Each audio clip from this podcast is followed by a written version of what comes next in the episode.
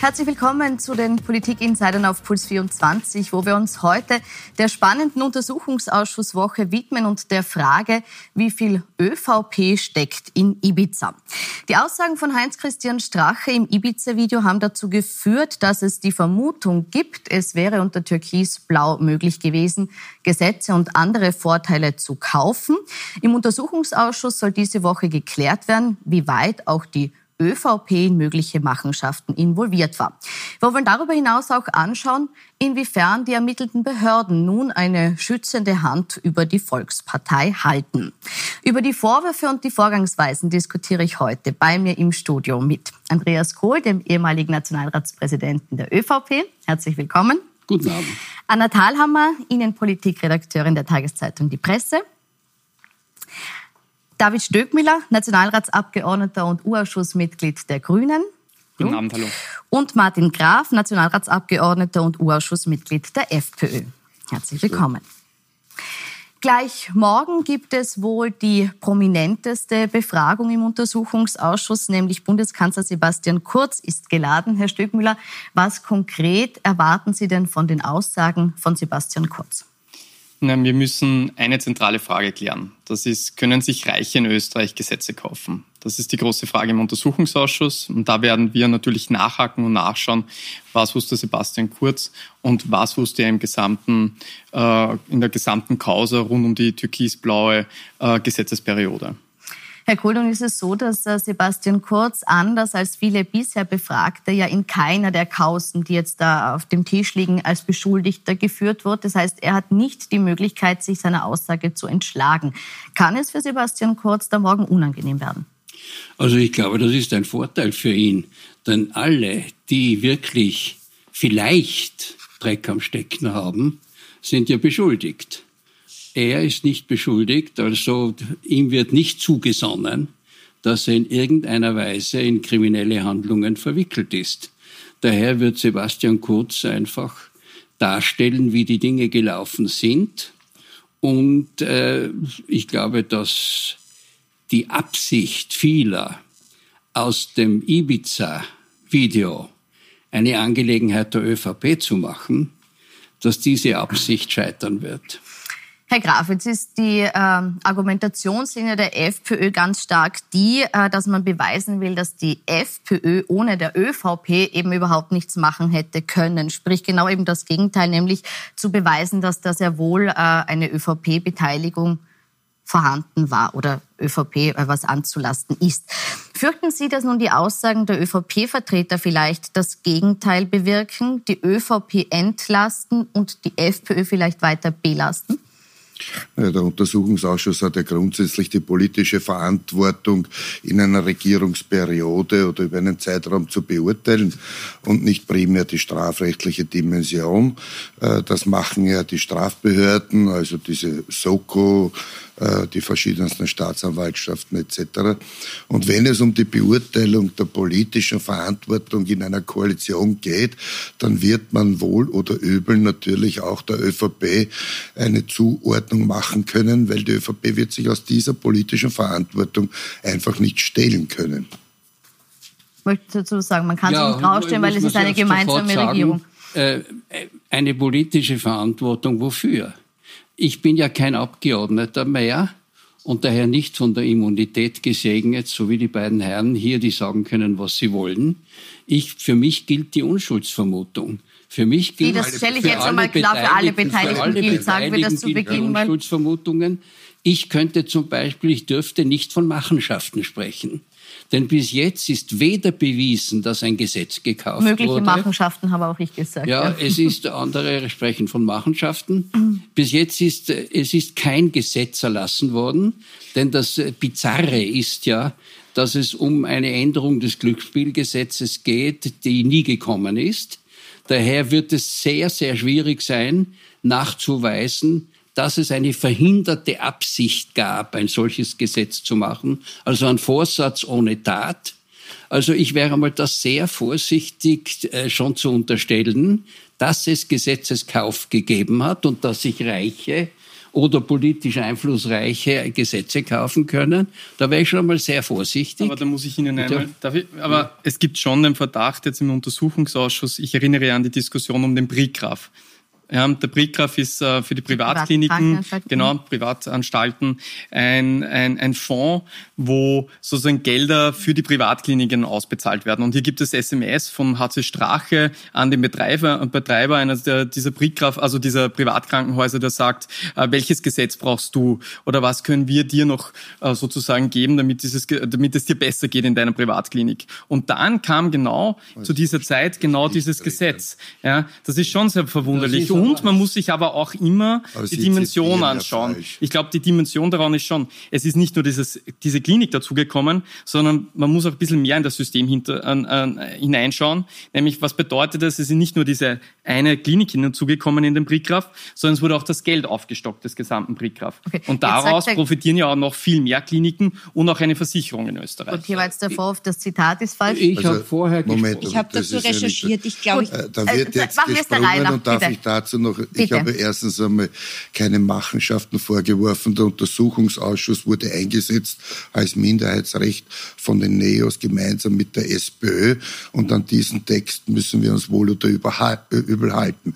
Äh, das Zweite ist natürlich die politische Verantwortung in der Regierungszeit, wenn es darum geht, sind Gesetze bestellt worden oder nicht, wird zu untersuchen sein. Das konkrete Gesetz selber angesprochen, muss ich sagen, im Regierungsübereinkommen steht die Änderung dieses des, Gesetzes. Und diese SMS erfolgte vor dem Regierungsübereinkommen. Das wurde während der Regierungsübereinkommensschreiben geschrieben. Wenn man sein Regierungsprogramm ja. Und er spendete Geld an HC äh, Strache, Gut, also das ist jetzt FPÖ. sehr das detailliert. Also Sie sagen, es gibt Beweise dafür, dass es das gegeben hat. Jetzt möchte ich Frau Thalhammer, sagt Herr Stöckmüller. Es gibt eine Spende an die FPÖ Von diesem schon im Jahre 2017 Gott. und es genau. gibt ungefähr zehn Spenden an die ÖVP. Gut, in diesem ich möchte jetzt kurz die Frau Thalhammer hier ja. mit in die Diskussion nehmen. Sie haben jetzt schon dazwischen gerufen, Sie haben in der Causa recherchiert. Vielleicht bringen Sie es noch mal kurz auf den Punkt und dann möchte ich auch ein bisschen weitergehen, wieder allgemein zum Ursprung. Also ich wollte nur sagen, der Herr Stöckmüller hat nicht falsch zitiert. Der genaue Wort, die genaue Wortwahl war,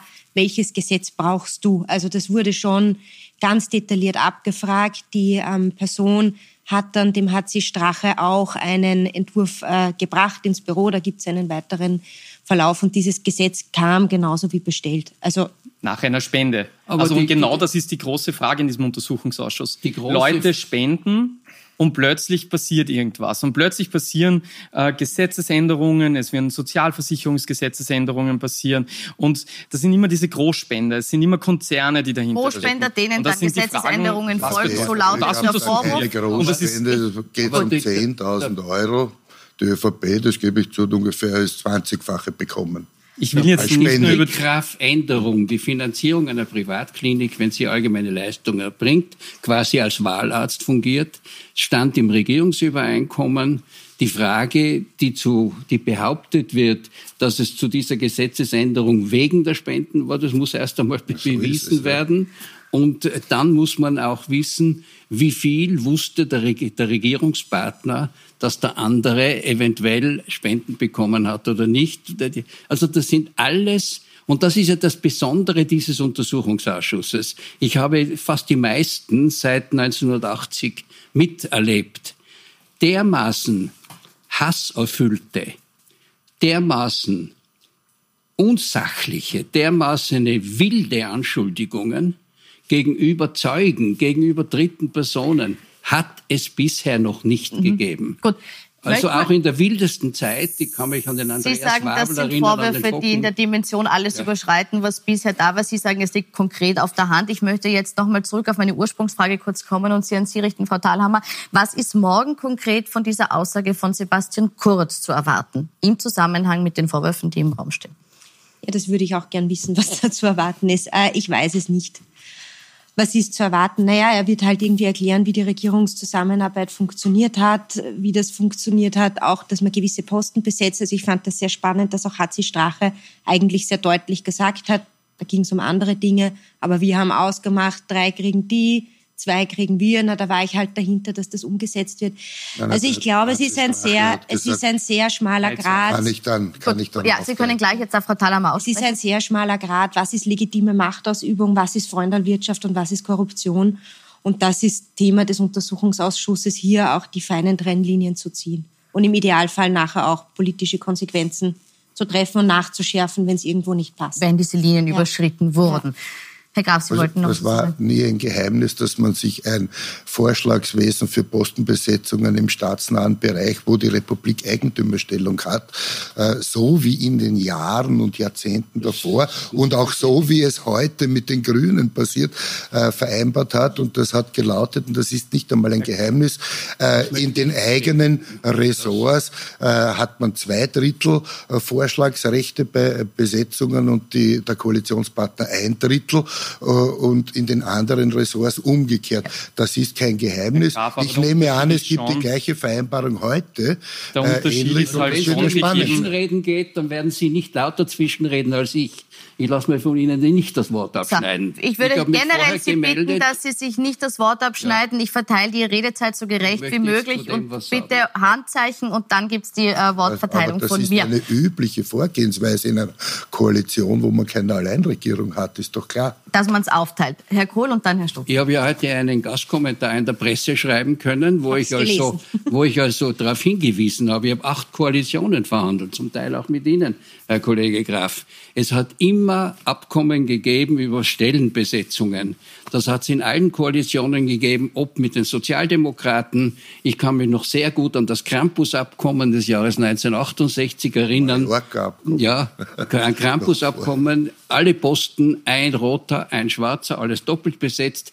Die äh, Stellenbesetzung in Absprache gehört zu den Konstruktionsmerkmalen von äh, Koalitionsregierungen, wo es also um staatsnahe Betriebe, Betriebe geht. geht. Ich möchte jetzt auch äh, unterbrechen und, und das Nur Wort an den Herrn Stöckmeier geben. Nur weil es schon Jahrzehnte so ist, ist es nicht immer das beste System. Wir müssen auch das System, äh, und das ist eine Art der Aufgaben im Aber Untersuchungsausschuss. Es geht um die Beurteilung. Meine Frage ja. ist jetzt äh, an Sie hier ganz konkret, was unterscheidet denn jetzt die, letzten, äh, die letzte Periode, die Untersuchungsperiode unter äh, Türkis-Blau von dem, was davor immer passiert ist? Oder um gibt es keinen Unterschied und ist es tatsächlich nur so, dass Sie sagen, das System gehört geändert? Nein, es geht um das, wir besetzen die Posten mit den Besten, nicht mit den besten Freunden.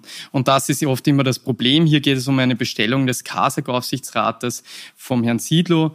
Ähm, die ist nicht, weil er der kompetenteste war. Das gab auch äh, verschiedene, also da gab es ein, ein, ein, ein, ein, äh, eine Begutachtung, eine Beurteilung des Herrn Silos. Da wurden nur Teile davon dann dem Aufsichtsrat vorgelegt, weil man die Hälfte wieder äh, sozusagen nicht vorgelegt hat, wo genau die Beurteilung, die schlechte Beurteilung des Herrn Silos hingekommen ist. Und dann kam halt halt ein FPÖler da rein. Und genau das ist halt das Problem, was wir haben. Es ist hier schon eine Systemrelevanz, weil wenn ich Postenbesetzung ja nichts Schlechtes an sich. Ja? Aber die Frage sagen, ist, wer bekommt den Posten? ist in dem Fall schlecht entschieden worden, weil Freunde. die Kompetenz gefehlt hat. Äh, ich glaube, die Vorwürfe haben wir jetzt gut hm. äh, aufgedröselt, auch die Entgegnungen haben wir gut ein, aufgedröselt. Ein, ich sage Ihnen, was in einer Regierungsbeteiligung von der FPÖ alles möglich ist. Ja.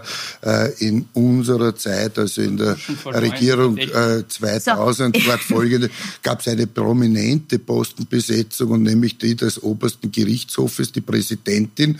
Da wollte die ÖVP jemanden anderen und wir haben die Frau Christ durchgesetzt, die dann als die überparteiliche sogar dann am Schluss bei den Neos gewesen ist. Also so hat die FPÖ in der Gut, Vergangenheit immer ÖV, auch agiert. Die FPÖ ja. damals, das wir, macht wir die konzentrieren FPÖ uns jetzt auf, wir konzentrieren uns jetzt auf das, was Ein passiert Beispiel. ist in dem Zeitraum, in dem äh, dann tatsächlich auch untersucht wurde. Äh, ich möchte nochmal sagen, ich glaube, wir haben jetzt dargelegt, was die Vorwürfe sind, die im Raum stehen. Wir haben dargelegt, wie jetzt äh, Sie als Vertreter von ÖVP und FPÖ dazu stehen. Ich möchte jetzt ein bisschen noch auf das gehen, was in dieser Woche passiert und was wir von dieser Woche erwarten können und was auch äh, letzten Endes das, das Volk, die Bürger erfahren sollen in diesem Untersuchungsausschuss. Und da gibt es jetzt eine Forderung, über die möchte ich noch mit Ihnen, Herr Kohl, kurz sprechen, nämlich die Initiatoren äh, des Urausschusses, Kai-Jan Kreiner von der SP und Stefanie Crisper von den NEOS, fordern jetzt, dass Bundeskanzler Kurz sämtliche äh, Termineinträge, SMS, Mails, WhatsApp vorlegt, um eben auch die Vorwürfe zu entkräften.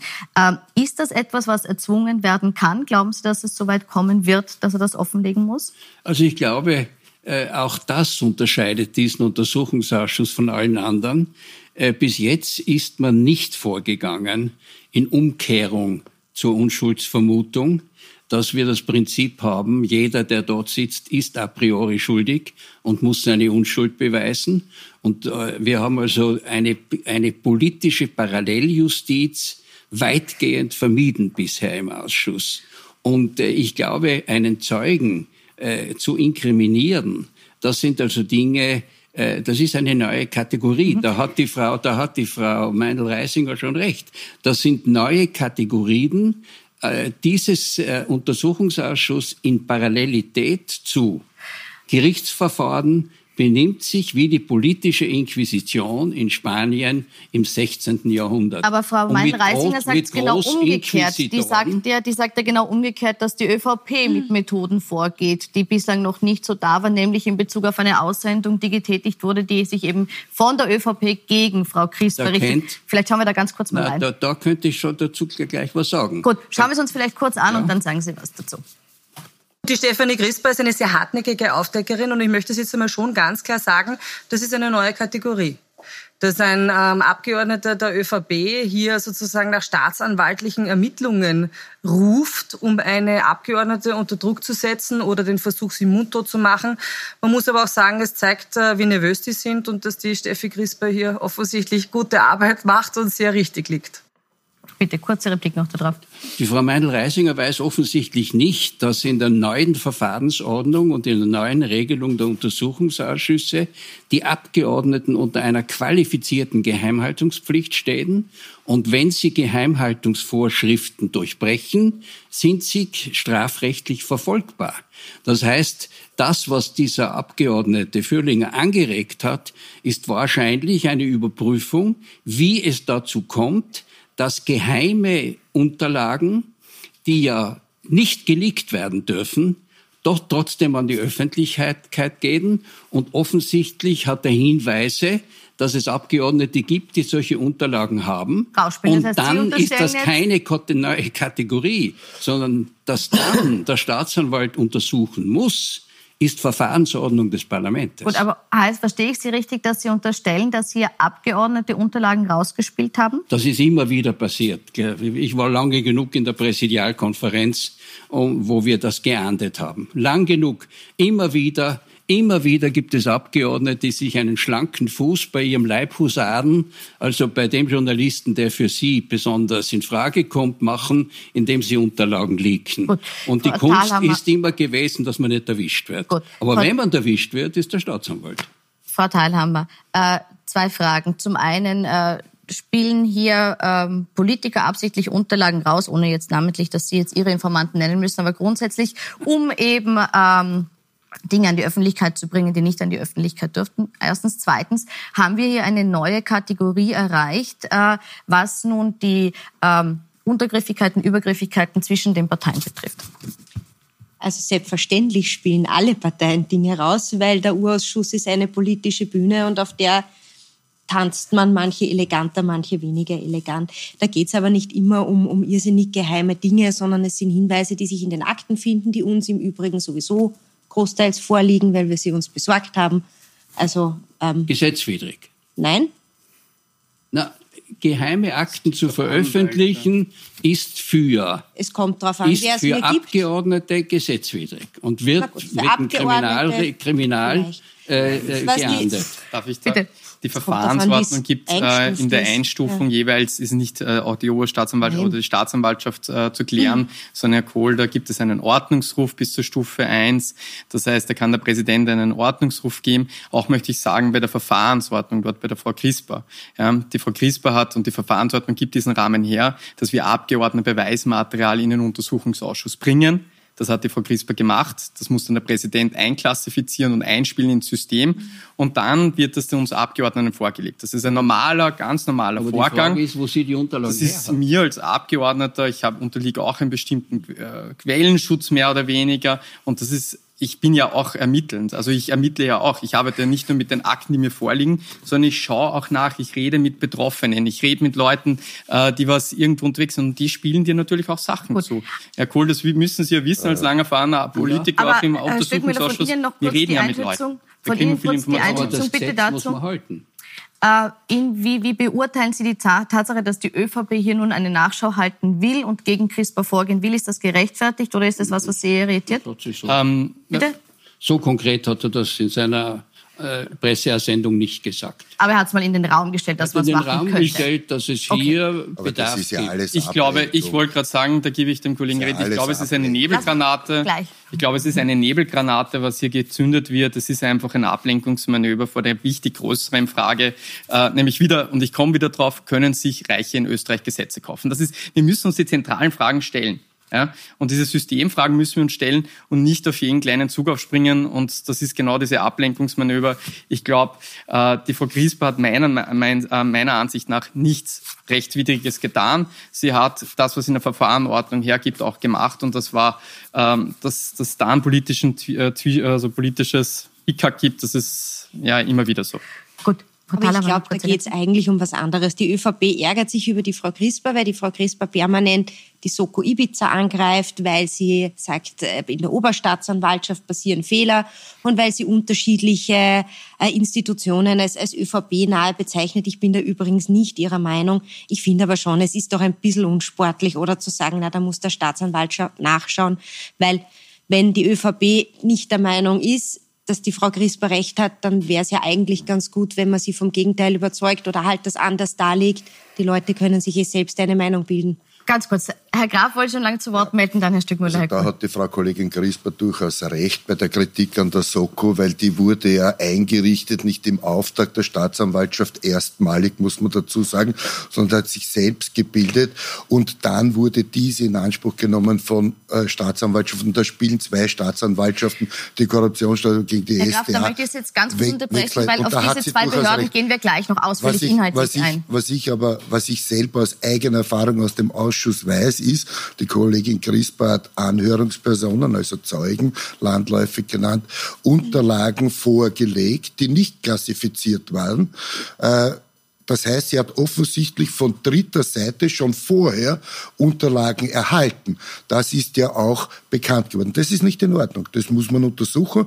Von wo kommen derartige Unterlagen, weil damit keine Waffengleichheit entsteht oder okay. vorhanden ist. Das ist genau das, was der Führlinger auch rückt und da ist er einer Meinung. Und ich muss wirklich sagen, Aber unter Druck setzen es, kann es, man sich ja nur lassen, wenn man Sache sagen. Hat. Es gilt auch für die Mitglieder des Untersuchungsausschusses, die Pflicht, Gesetze zu beobachten und zu respektieren. Sie sind immun und können daher nicht verfolgt werden. Aber es ist gut, wenn man sie hin und wieder daran erinnert, dass auch sie an das Gesetz gebunden sind und das ist keine neue Kategorie, wenn man dann sagt, jemand hat das nicht gemacht, das muss untersucht werden. Herr Stück, meine letzte Meldung dazu. Ich glaube, Demokratie braucht Kontrolle und äh, ich sehe das als demokratisches äh, Grundrecht auch und auch in der Verfahrensordnung, dass äh, wir als Politikerinnen und Politiker auch Sachen zugespielt bekommen und die auch dementsprechend politisch verwenden. Ähm, wir Grüne sind immer für die Aufklärung und Aufdeckung äh, schon je und je. Das ist in unserer DNA und dementsprechend äh, sehe ich das auch als, als als Spielball und auch als Sache, die was meiner Meinung nach die Opposition machen darf oder die Neos in dem Fall halt machen dürfen. Ja. Gut, wir gehen in eine kurze Unterbrechung, kommen aber gleich nochmal zurück und schauen uns dann unter anderem an, was es mit den neuen Abläufen, mit den neuen, Chat, äh, den neuen Chatverläufen zwischen Heinz-Christian Strache und Sebastian Kurz auf sich hat.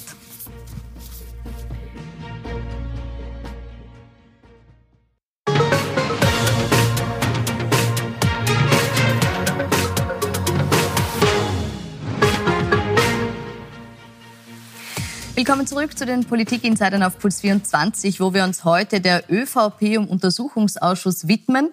Und wir beginnen jetzt mit dem der Nachschau, was denn da genau am Tag vor der Befragung von Sebastian Kurz ans Tageslicht gekommen ist, nämlich neue Chatverläufe zwischen Sebastian Kurz und Heinz-Christian Strache. Und zwar geht es dann um den Zeitraum unmittelbar vor dem Ibiza-Video. Hier schreibt Sebastian Kurz, bitte um Rückruf, habe jetzt auch Anfragen und will kurz mit dir reden. Danke. Heinz-Christian Strache antwortet, heute geht nichts mehr, aber B kann morgen die Fragen und Antworten lesen. Hoffe, deiner Oma geht es besser. Liebe Grüße. Weiter geht es wieder mit Sebastian Kurz. Na ja, mal schauen, aber danke. Was meinst du mit heute geht nicht mehr? Was kommt da genau? Und Heinz-Christian Strache erwidert, halb so wild, viele falsche Vorwürfe, welche so nicht stattgefunden haben. Aber die Frage ist der Auftraggeber. Da haben wir zurzeit ein paar Informanten. Liebe Grüße. Ein Chatverlauf, der jetzt von Boulevardmedien veröffentlicht worden ist. Es ist noch nicht final geklärt, ob die wirklich echt sind. Wären Sie es, Herr Graf, wäre das dann sozusagen eine Entlastung, wie es auch das Boulevardblatt sieht, für die ÖVP? Also zwei Dinge. Das ist äh, klassisch auf der einen Seite, weil äh, es gibt offensichtlich SMS und es geht um, wie gesagt, habe ich eingangs schon gesagt, um die politische Verantwortung. Und die Behörden geben uns unter dem Deckmantel, wir sortieren aus, was strafrechtlich relevant ist, Unterlagen weiter, aber der U-Ausschuss braucht das, was politisch relevant ist. Und Sie haben eines vergessen, das nächste SMS, das ja kolportiert wird in den Medien, wo ja eine Vermutung von Sebastian Kurz ausgesprochen wird hinsichtlich der Quellen, nämlich wo Silberstein. Wer steckt dahinter Silberstein? Wer steckt dahinter Silberstein? Sagt, wenn es so einfach wäre, das heißt wäre also, schön. offensichtlich hat auch Kurz Verdachtsmomente gehabt und jetzt sind wir in der politischen Verantwortung, äh, dies zu prüfen gilt. Was weiß Zeigen Kurz, Sie was sind es diese? weitergeht, ja? Äh, Das muss man in der Gesamtheit beurteilen. Und wenn wir nur selektiv Unterlagen in den Ausschuss bekommen oder überhaupt nur über die Medien, obwohl es die Soko hat, das ist ja das Thema, und die Soko entscheidet qualifiziert nach rechtlichen, aber nicht nach politischen Maßstäben, dann passt das nicht. Dann können wir unserem Auftrag der politischen Verantwortung, diese zu untersuchen, nicht vollumfänglich nachkommen. Gerecht Und das werden. ist unser Interesse. Wird hier zu wenig Material bereitgestellt? Ist es falsch, dass die Soko hier selektiert, was in den Also Untersuchungsausschuss kommt? man muss doch einmal den größeren Zusammenhang sehen. Darf ich ganz kurz was sagen? Hier werden, bitte. Es stimmt nicht, dass die Soko selektiert, auch. Aber die haben so gestritten um das Strache-Handy, dass jetzt sowohl die Staatsanwaltschaft Wien wie die WKStA wie die Soko alle SMS vorliegen hat. Und das wird alles doppelt gescreent. Es ist vielleicht ein bisschen sinnlos, dass beide beide Arbeit machen, aber momentan ist es so. ist es so, dass beide Ja, beides Sie ja bearbeiten und offenlegen, aber es kommt haben, ja. zu spät, wie jetzt Herr Graf sagt, weil Aber es bislang nicht nicht vorliegt. Darf ich dazu etwas sagen? Bitte. Ja. Das sind alles illegal beschaffte, also die, das gesamte Video ist ein illegal beschafftes Beweismittel. Und davon darf nach deutschem Recht und auch nach österreichischem Recht darf nur das in die Öffentlichkeit gebracht und verwertet werden, wo es ein übergeordnetes Interesse gibt. Und dieses übergeordnete, das ist ja der Grund, warum die Süddeutsche Zeitung so peinlich bemüht ist, dass nur die sieben Minuten, weil die haben genau geprüft, alles andere ist Privatsphäre beziehungsweise nicht relevant, gibt es kein übergeordnetes Interesse. Also das muss, ist ein illegal beschafftes Beweismittel. Im amerikanischen Prozessrecht, im englischen Prozessrecht würden alle diese illegalen Beweismittel nicht gelten, Gut, aber bleiben würden ausgeschieden trotzdem werden. beim österreichischen Und Recht. Das ist ja, schon kompliziert ich genug. möchte nur, ich möchte nur darauf Aber hinweisen, nicht in einer Senatsanhörung. dass das, ist vergleichbar. Dass das, allge, dass das allgemeine Bewusstsein in Österreich jetzt besteht, es gibt keine Privatsphäre mehr. Es ist alles öffentlich. Es kann alles gesetzwidrig beschafft werden und kann alles in die Medien gehen. Das muss man einmal generell sehen. Wir leben hier in einer Bananenrepublik. Und das letzte, noch ein Satz. Diese Chats, wenn es nichts anderes gibt als das, was ich gelesen habe, dann kann ich nur sagen, was ist daran weder politisch relevant, das ist überhaupt nichts. Das ist ein Nullerl. Ist ein Sie sagen es ja selber, wenn es nichts anderes gibt. Woher wollen Sie wissen, dass wissen es nichts nicht. anderes Frau gibt? Thalhammer und Dann dann hätte Herr man das auch geleakt. Moment, Frau Thalhammer und dann Herr Stöckler. Dann Das hätte man ja das auch geleakt. geleakt. Das Ich glaube, glaub, man muss aufpassen. Es sind zwei Dinge. Ich meine, natürlich, ich würde so gern alle SMS lesen. Ich würde gern die SMS vom Kurz lesen. Ich würde gern alle SMS vom Strache lesen, weil es ist bestimmt eine Fundgrube an Anekdoten. Ich bin da aber schon auch beim Herrn Kohl, dass man sagen muss, das, das ist schwierig, weil wenn man so anfängt, gibt es keinen Persönlichkeitsschutz mehr und der ist einfach wichtig. Herr Stöckmüller. Ja, ähm, Ja, ähm, ich glaube, die sechs Minuten reichen mir auch schon einmal vom Video, einmal damit ich weiß, was, äh, welche Ideen und, und, und Vorstellungen ein HC Strache dann gehabt hat. Die Frage ist jetzt, wie ist es dann in politische Realität umgesetzt worden? Dass es Spenden an irgendwelche parteinahen Vereine gegeben hat, äh, wie sich die ausgewirkt hat, wie sich das dann aus, äh, umgesetzt hat, das ist die Frage. Was ist mit Novomatic zahlt alle? Aber ich möchte jetzt noch mal ganz konkret bei den Beweismitteln System. bleiben. Ja, aber das ist ein Beweismittel. Ja. Und ich glaube, diese, vielleicht komme ich nochmal gleich drauf, ich glaube, die WhatsApp, alles, was irgendwie nur irgendwie äh, relevant ist, sollte schon auch vorgelegt werden im Sinne von. Das heißt, die Gefahr, die jetzt hier zweifach angesprochen wurde, nämlich, dass der Persönlichkeitsschutz dabei komplett auf der Strecke bleibt, das glaub, Private komplett auf der Strecke glaub, bleibt, das sehen ehrlich, Sie nicht. Ich glaube ganz ehrlich, ein Sebastian Kurz hat sehr wohl auch das Interesse und hat immer wieder gesagt, dass er für die vollste Aufklärung dieses Polizskandals mitwirkt und dementsprechend glaube ich auch, dass er hier mitwirken wird. Es liegt ja auch an ihm, die Termine, genau so ist es. Und die Terminkalender sind öffentlich, das heißt, die wird er auch liefern. Äh, da bin ich der festen Überzeugung. Und ich glaube auch die relevanten WhatsApp-Nachrichten und Nachrichten, die was dementsprechend wir im Untersuchungsausschuss was brauchen, die werden kommen. Ich, ich, ich habe da festes, festen Glauben an den, äh, hier an den Wenn man am Diensthandy korrespondiert,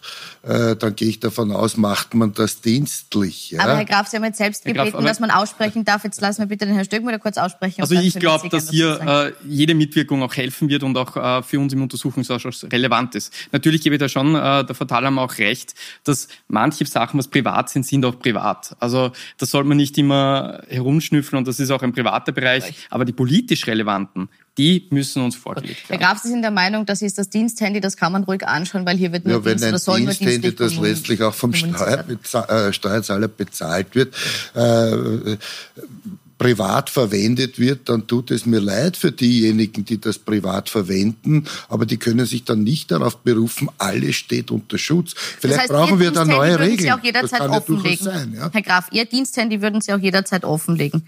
Ja, selbstverständlich. Mhm. Also ich glaube, Dann nehme ich Sie beim das Wort. geht zu weit.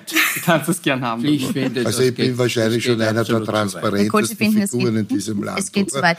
Ich möchte jetzt noch einmal kurz auf den Erscheinungszeitpunkt kommen, äh, dass gerade jetzt dieser Chatverlauf auftaucht. Da vermuten ja auch viele dahinter, dass es eine Ablenkung ist, so kurz äh, vor, dem, äh, vor der Befragung von Sebastian Kurz. Frau Dahlhammer, ähm, Wer könnte diese SMS-Verläufe jetzt geleakt haben? Wer könnte ein Interesse haben, dass das in der Form jetzt in den Medien äh, kommuniziert? Also nachdem es nicht im Akt ist, kann es nicht der Urausschuss sein, können es nicht die Anwälte sein, die sind es nicht. Es liegt bei besagten ähm, äh, Staatsanwaltschaften und bei der Soko, die sind derzeit so unter Beschuss. Das, ich meine, das wäre reiner Selbstmord, wenn man sowas rausgeht, das waren es auch nicht.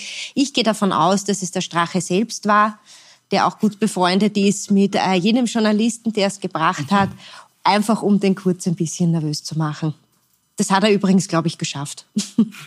Gibt's ja, Sie, Sie nicken, Sie. Ich kann es mir vorstellen. Bitte, Sie können sich so als bisschen, wir wissen, also, was du gemacht hast. Oder wir, wir haben noch wenn man, wenn man im Gesamtkontext des Jahres 2017, also vor der Wahl, äh, das Ganze auch sieht, wo es eine massive Silberstein-Affäre gegeben hat und dann fällt in einem Chat der Name Silberstein als Verdachtsmoment eines Kanzlers und dann behauptet man, das ist nicht relevant, dann muss ich sagen, äh, das stimmt nicht, dann möchte ich schon gern andere Verdachtsmomente auch noch äh, sehen. Und zur, zum Thema Kasak zum Beispiel haben wir überhaupt noch keine SMS des Herrn Kurz gesehen und keine WhatsApp, aber da gab es auch welche, weil es ist über Positionen verhandelt worden.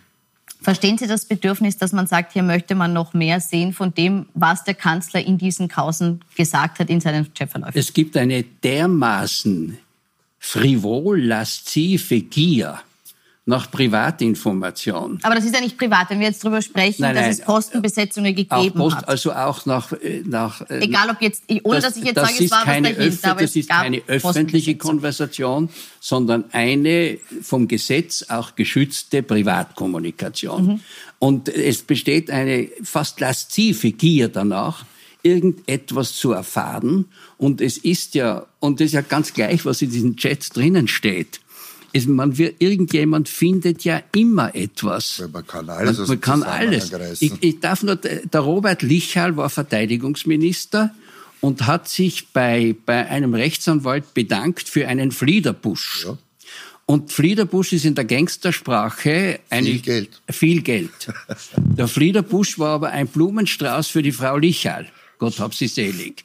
Ja? Okay. Und das ganze Verfahren gegen den Lichal ist auf dieser einen Kommunikation beruht. Auf ÖAB-Papier geschrieben. Auf, ja, und, und ist, ist wild, ist wild gewesen. Spindlecker und der Kollege nein, nein, Gerst, der jetzt im Ausschuss war, ist, war da mit involviert. Okay. Und das, das, heißt, Sie das zeigt sagen, aber da nur, Kleinigkeiten aufgeblasen, was aber gut. Und man will unbedingt wissen, was gut. hat, ist was mal alle, Frau na, einen Satz noch. Ja die Leute im Untersuchungsausschuss und viele in der Öffentlichkeit wollen wissen, welche sind die Peinlichkeiten, für die sich Strache so wortreich bei, der, bei seinem ersten Statement entschuldigt hat, wo er gesagt hat, also, er hat falsche Dinge über Leute und die Leute wollen wissen, was hat er gesagt? Geht es wirklich nur oh. um Sensationsgier, um Peinlichkeiten, die man sehen will, oder geht es um echte Aufklärungsarbeit?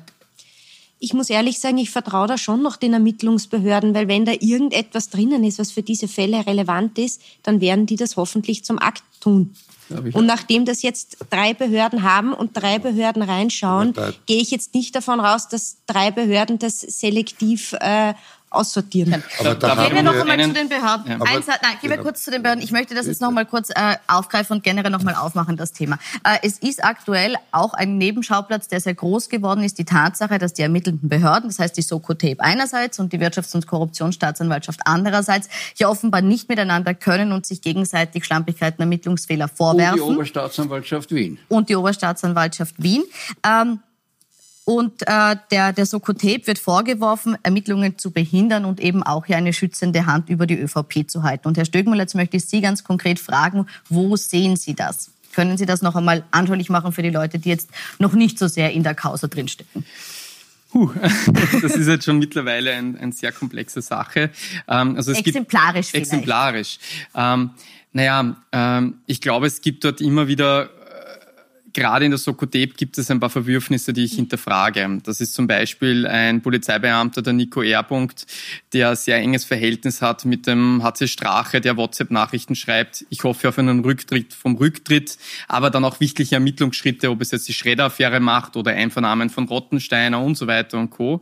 Das ist äh, ein bisschen fraglich, wie diese Parteinähe da sozusagen zusammenwirkt. Aber keiner ähm, von der ÖVP. Und er ist ÖVP, er war dann Gemeinderat der ÖVP äh, genau. Kandidat von der ÖVP gewesen, nicht Danke, von der FPÖ. Er war dann ÖVP-Gemeinderat auch noch ja. in Niederösterreich. Aber von dem abgesehen, es gibt dann auch immer wieder äh, verschiedene Beweismaterialien, die sehr geschwärzt sind im digitalen Akt, äh, die was dann im im Originalakt dann schon wieder leserlich ist, aber der Akt wird nun mal digital geführt und nicht äh, im, im handschriftlichen Bereich. Ja, das ist halt die Frage, was, wie wird der Akt dann vorgelegt? Also wie gesagt, hier gibt es einmal Twist zwischen der Oberstaatsanwaltschaft, äh, zwischen den, der Soko Tape und dann ist die Frage, äh, wie funktioniert das dann, die Zusammenarbeit zwischen Oberstaatsanwaltschaft und ah, der Staatsanwaltschaft und der WKStA? Das ist halt ist ein relativ großes Konvolut und wie gesagt, mir ist eher wichtiger, äh, gerade beim, beim, bei der Sokotep, äh, ich glaube, dass der Sokotep gut ermittelt, ja, das möchte ich auch klarstellen.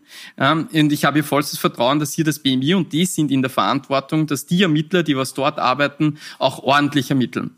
Ja, das sind nicht wir Abgeordnete, sondern das ist das Bundesministerium für Inneres. Und die schauen, dass, das, äh, dass diese Soko-Tape auch gut ermittelt. Und dementsprechend hoffe und ich habe vollstes Vertrauen in die Rechtsstaatlichkeit, dass hier auch gescheit und ordentlich ermittelt wird. Ja.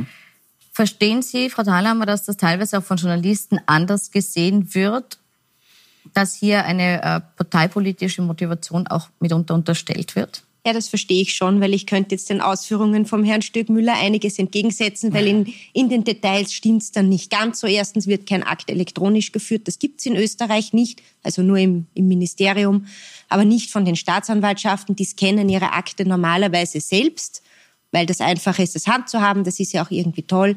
In dem Fall haben sie den schlechten Scan von der, von der Soko verwendet, die den aber nur gemacht hat für sich als Beleg, dass sie das abgeliefert haben. Das Original lag immer dort. Und das ist ein Beispiel für viele Dinge. In Wahrheit ist es ein Kindergarten. Da geht es um gar nichts. Das sind ganz viele so kleine Dinge, die, wo man merkt, das hakt zwischenmenschlich. Das könnte man mit einem Telefonat klären. Man müsste keine Staatsaffäre draus machen.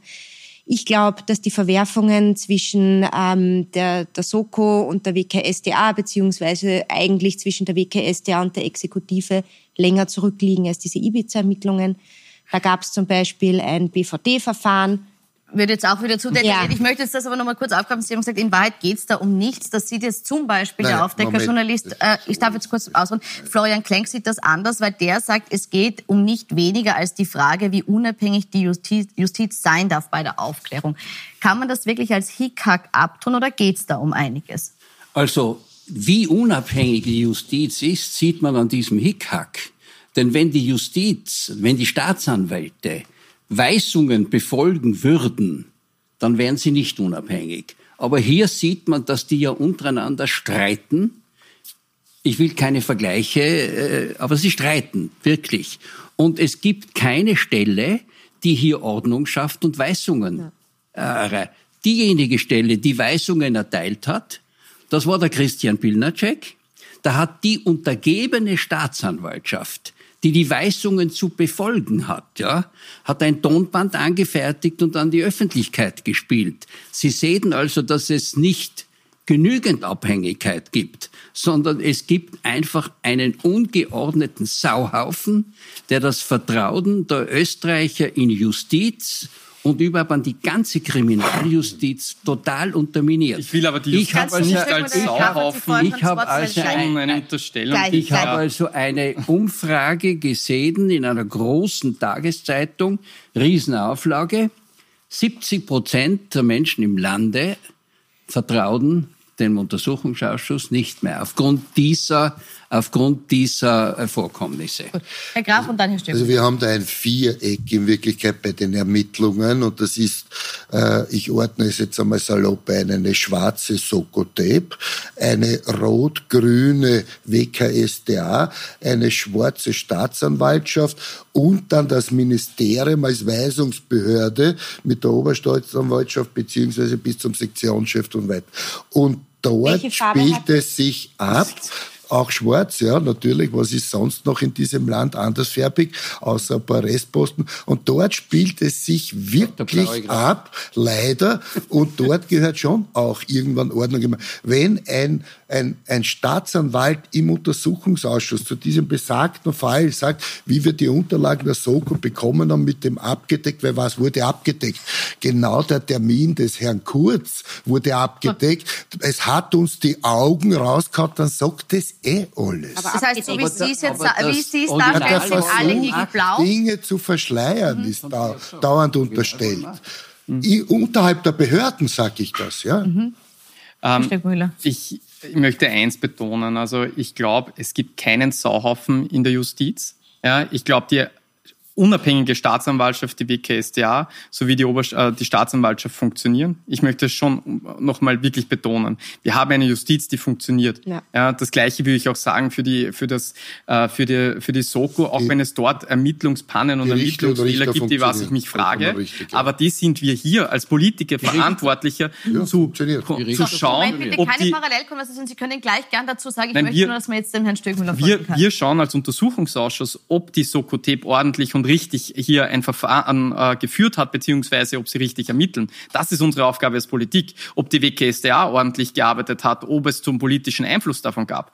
Ja, das ist die, was wir als Politiker machen. Aber die Justiz uns äh, zu irgendwie zu unterstellen, dass sie nicht ordentlich funktionieren, das möchte ich in diesem Rechtsstaat nicht haben. Also, äh, und das, das funktioniert. Also das möchte ich schon nochmal unterstreichen. Also, ähm, zwischen Just, ich weiß nicht, was unter Justiz gemeint ist. Ja, also ich sage, äh, alles, was mit Gericht zu tun hat, funktioniert blendend in Österreich. Gott sei Dank. Ich Und auch. das ist auch zu unterstützen. Wo wir das Problem haben, ist äh, äh, in, den, in den Behörden bis zur Ministerin. Und das nicht alles in Ordnung ist, zeigt ja auch, dass die Frau Ministerin Zadic äh, Positionen äh, abwägt, neu ausschreibt, neu organisiert, sehr unbeholfen, langsam also arbeitet, ein halbes ja Jahr genau schon. Also es liegt, sie will ja genau damit ja, äh, Ordnung schaffen, indem sie sagt, machen. wir trennen. Das macht sie ja jetzt. Wir halt trennen die Positionen. Informationsakte schicken und so weiter, ja. Informationsberichte. Also wir trennen Zuständigkeiten. Bitte, ich möchte schon sagen, also mir ist die Erklärung vom Herrn Graf, der hat die Farbe, der hat die Farbe und der hat die Farbe.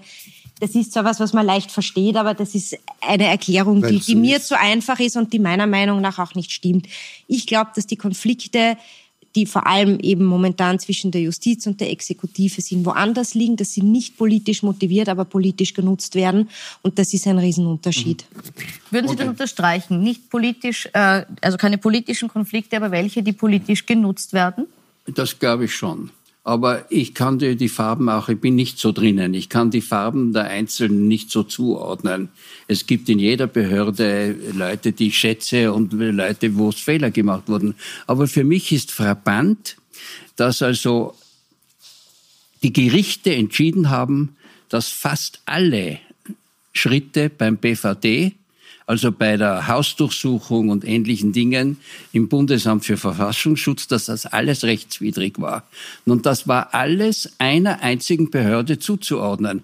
Ich habe nicht gehört, dass es irgendwelche Konsequenzen dafür gegeben hätte. Und das ist die Quelle der, der, der, der, der Streit, die Streitigkeiten zwischen Reform. Staatsanwälten. Zwei schwarze Sektionschefs sind jetzt angeklagt, also es gibt eh Konsequenzen. Aber wegen was anderem. Ja, ja, das ist Ohne jetzt zu sehr den BVT-Konflikt vertiefen zu wollen. Ich finde, wenn, wenn man über politische Verantwortung spricht und wenn man sozusagen, wenn wir jetzt davon ausgehen, dass dieser Konflikt vielleicht in dieser BVT-Sache erwachsen ist, finde ich eben schon, dass die politische Verantwortung wäre, dass man diese Unstimmigkeiten, die es hier gibt, auf oberster Ebene ausräumt.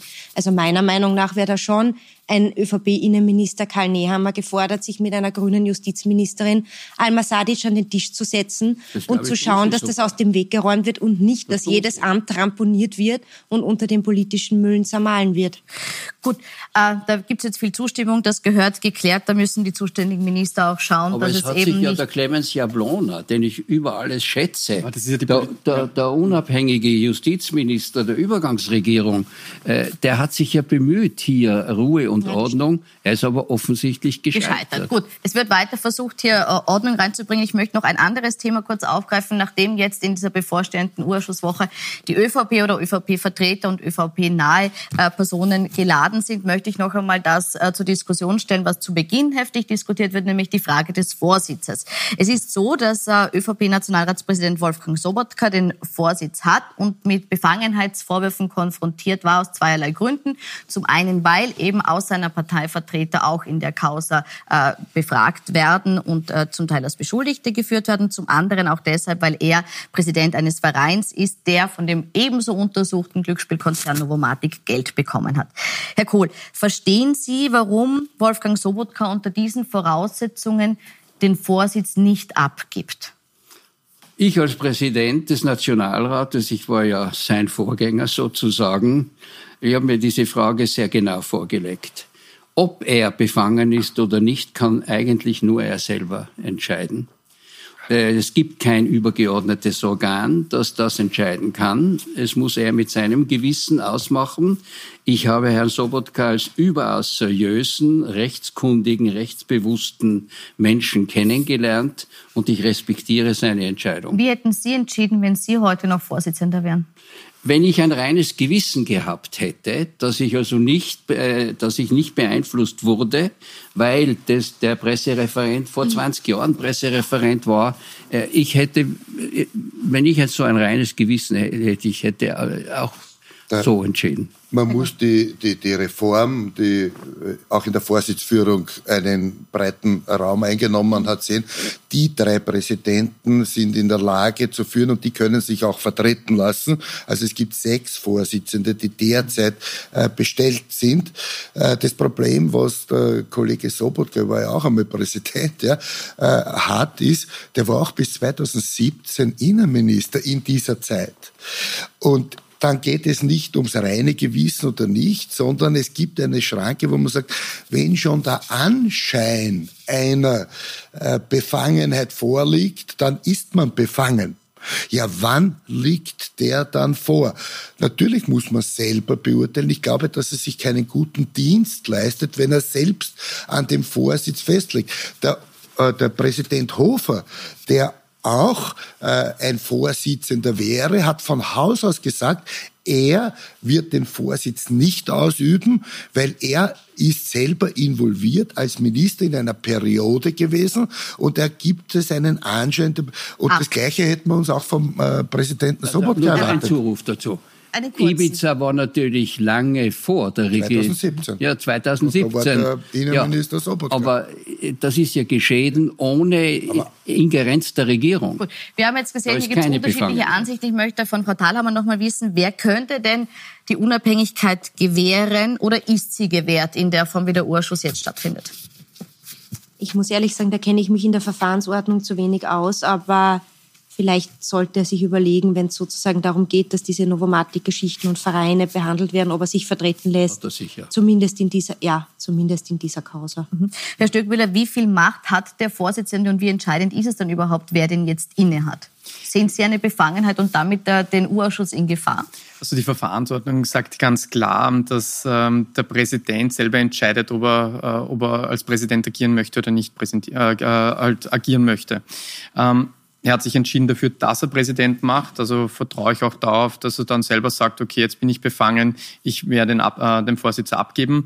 Die Macht, ähm, ja, äh, es ist während der Befragung, aber wie gesagt, da gibt es eine Verfahrensrichterin, einen Verfahrensanwalt, die dementsprechend Herrin dieses gesamten Untersuchungsausschusses auch sind, ähm, die dann den Präsidenten beraten.